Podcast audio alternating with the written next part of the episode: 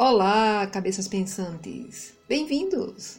Eu sou Cristina Santos e você está no podcast Ruído Mental.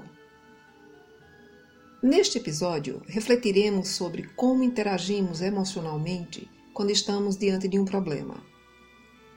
E a base será o texto Uma Formiga Me Levou a Orar, de autoria de Ninon Rose e Silva. Podcast Ruído Mental está no ar. Outro dia, vi uma formiga que carregava uma enorme folha.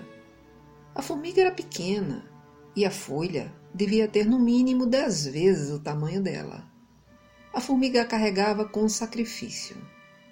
Ora arrastava, ora a tinha sobre a cabeça. Quando o vento batia, a folha tombava, fazendo cair também a formiga. Foram muitos os tropeços, mas nem por isso a formiga desanimou de sua tarefa. Eu a observei e acompanhei até que chegou próximo de um buraco, que devia ser a porta de sua casa. Foi quando pensei: hum, até que enfim ela terminou seu empreendimento. Hum, ilusão minha. Na verdade, havia apenas terminado uma etapa.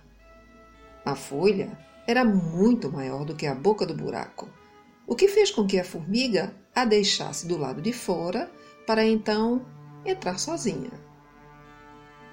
Foi aí que disse a mim mesma: coitada, tanto sacrifício para nada. E lembrei-me ainda do ditado popular: nadou, nadou e morreu na praia mas a pequena formiga me surpreendeu. Do buraco saíram outras formigas, que começaram a cortar a folha em pequenos pedaços. Elas pareciam alegres na tarefa. Em pouco tempo, a grande folha havia desaparecido, dando lugar a pequenos pedaços, e eles estavam todos dentro do buraco. Imediatamente me peguei pensando em minhas experiências. Quantas vezes eu desanimei diante do tamanho das tarefas ou dificuldades? Talvez, se a formiga tivesse olhado para o tamanho da folha, nem mesmo teria começado a carregá-la. Invejei a persistência e a força daquela formiguinha.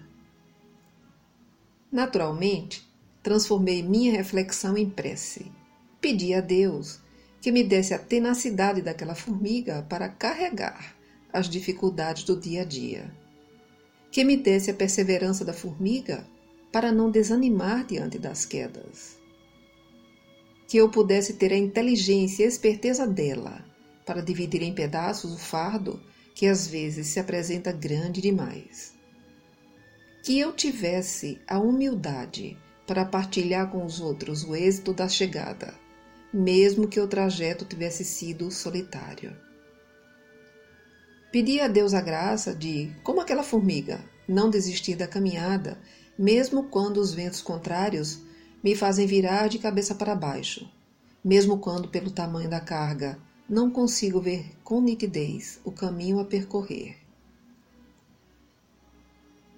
A alegria dos filhotes que provavelmente esperavam lá dentro pelo alimento fez aquela formiga esquecer e superar todas as adversidades da estrada. Após meu encontro com aquela formiga, saí mais fortalecida em minha caminhada. E agradeci a Deus por ter colocado aquela formiga em meu caminho. Ou quem sabe não seria o contrário, ter me feito passar pelo caminho dela. Viver as nossas dores em etapas nos permite captar forças para prosseguir na jornada favorece a reflexão das ações realizadas, proporciona o desenvolvimento da esperança e fortalece a fé. Claro que nenhum de nós gosta de sofrer nem deseja isso, mas quando as dificuldades aparecem causando angústia e tirando a nossa paz, não adianta procurar a capa da invisibilidade ou a roupa do super-homem, que não encontraremos. O caminho mais lógico para digerirmos os acontecimentos e suas consequências é admitirmos a nossa limitação de ação frente à situação e agirmos com as ferramentas internamente disponíveis. Nessas ocasiões, tentar fazer mais do que o possível emocionalmente poderá produzir um sentimento de incapacidade, pelo que naturalmente não poderia realizar. E isso só agravaria o panorama já em curso. Reconhecer a dificuldade, pedir ajuda e tentar solucionar por partes nos estimula a prosseguir após cada pequena vitória alcançada. Não adianta tentar ser super quando somos apenas humanos. Gostou da nossa reflexão? Se deseja falar conosco, então pode deixar a sua mensagem em nossas redes sociais, nas páginas do Facebook, Instagram, Twitter ou em nosso site www.ruidomental.com.br. A sua opinião é fundamental para nós. Fiquem bem e em paz. Estaremos juntos no próximo episódio do podcast Ruído Mental. Obrigado pela sua audiência.